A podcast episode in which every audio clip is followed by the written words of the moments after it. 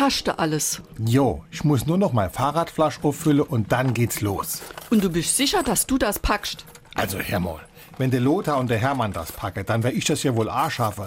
70 Kilometer auf dem Fahrrad, das habe ich früher mit links gemacht. Jo, früher. Überlemo, wie lang das her ist. Also bitte, ich bin topfit. Guck mich an, mein altes Radrigo passt mir noch wie angegoss. Ich sehe aus wie eine Gazelle. Gazelle? Wann hast denn du das letzte Mal eine Gazelle gesehen? Also wenn ich die Rolse an deinem Trikot sehen, det ich sahen wohl eher wie Rollmops. SR3. Warum wir so reden. Wie man schwätze.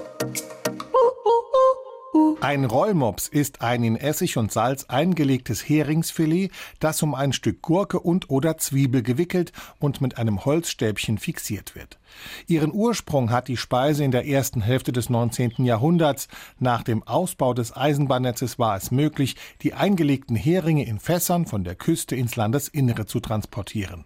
Vor allem in der Berliner Küche war und ist der Rollmops sehr beliebt. Die Berliner Schnauze hat dann auch den Namen kreiert. Weil der aufgerollte Fischhappen an einen kompakten Mops erinnert, bekam die herzhafte Spezialität ihren Namen. SR3